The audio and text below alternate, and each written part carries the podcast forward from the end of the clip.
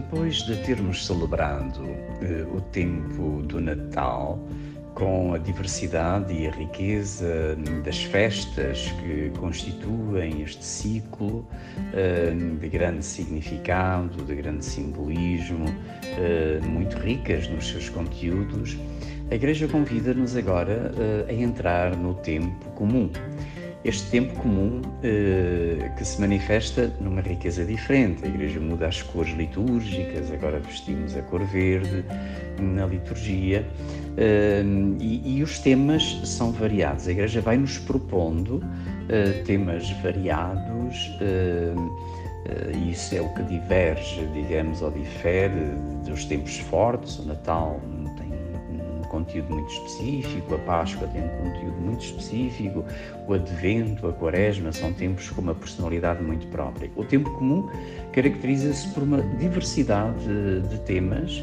onde a Igreja nos vai formando ao longo de todo o ano litúrgico. Estamos na primeira semana do tempo comum. E nesta semana, a primeira semana é uma semana de inícios, de, de começos, e o Evangelho de Marcos mostra-nos o início da vida pública de Jesus. O Evangelho de Marcos não tem o Evangelho da infância, não fala do nascimento de Jesus, em todos os episódios à volta do seu nascimento, mas começa logo com a vida pública de Jesus. E o Evangelho de Marcos narra-nos uh, o primeiro dia completo da missão de Jesus. É um sábado, Jesus vai a Cafarnaum. Cafarnaum era a terra de Pedro, era onde Pedro vivia, eh, junto ao lago da Galileia, onde era pescador, onde viviam a maior parte dos outros discípulos ali à volta também.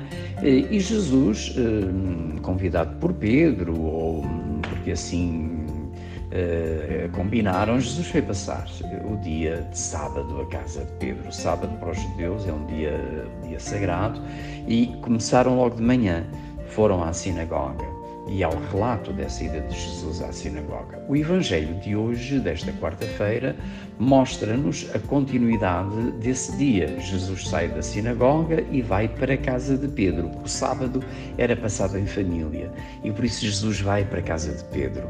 Passa o sábado em oração, eh, numa refeição festiva, certamente.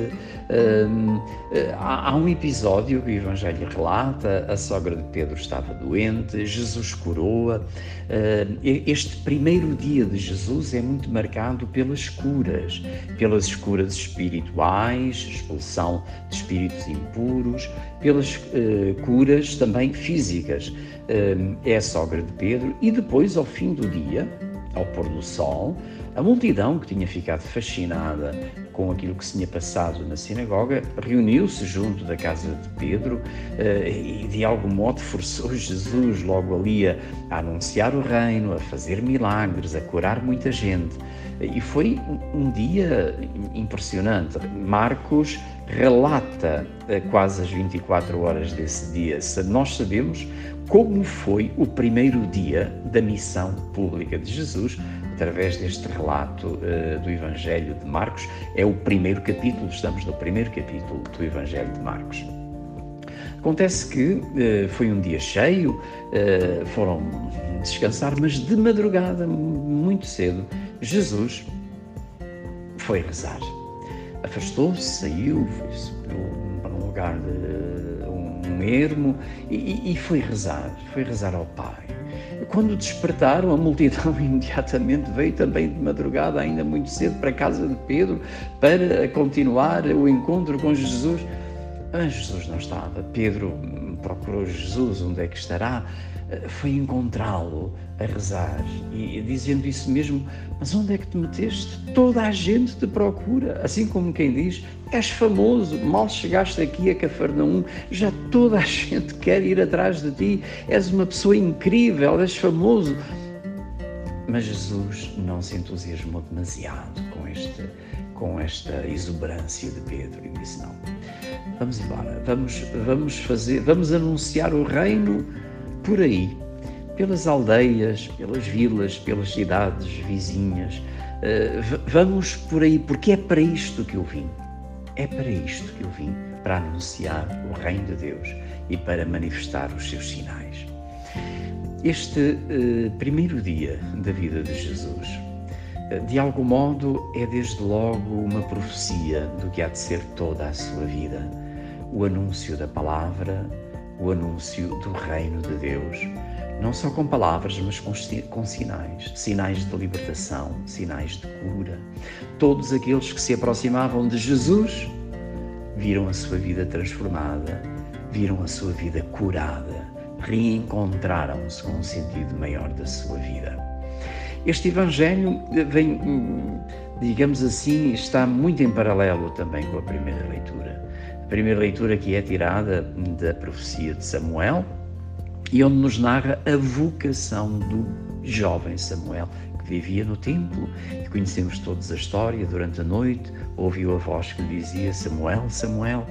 Ele pensava que era o seu uh, educador, o seu tutor, que era o profeta Eli, que vivia no templo. Samuel estava na escola do templo, uh, e indo ter com o sacerdote, o profeta Eli: Aqui estou, chamaste-me ele percebeu que havia ali um mistério, era o Senhor que o chamava.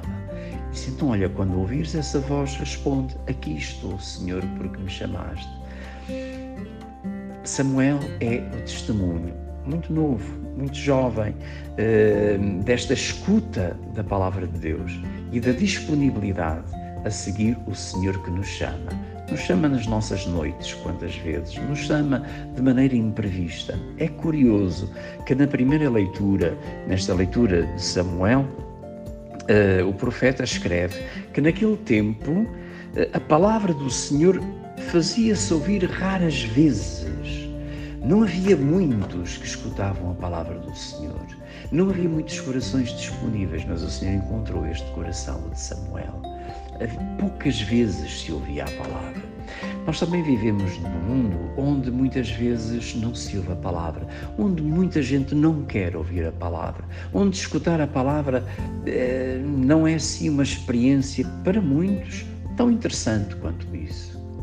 Mas, neste mundo que hoje também não quer muito ouvir a palavra, como é importante haver alguém que ouve, alguns que escutam, uma comunidade que está atenta e vive essa palavra para testemunhar no mundo como o nosso que Jesus continua a chamar, que Deus continua a tocar o nosso coração. E a resposta eh, que devemos ter é precisamente esta da disponibilidade. Aqui estou, Senhor, o que queres de mim? Pois bem, no início deste ano, no início deste tempo comum, que haja da nossa parte esta disponibilidade de coração para escutar a palavra e para manifestar a nossa, o nosso desejo de caminhar segundo os apelos que Jesus nos faz.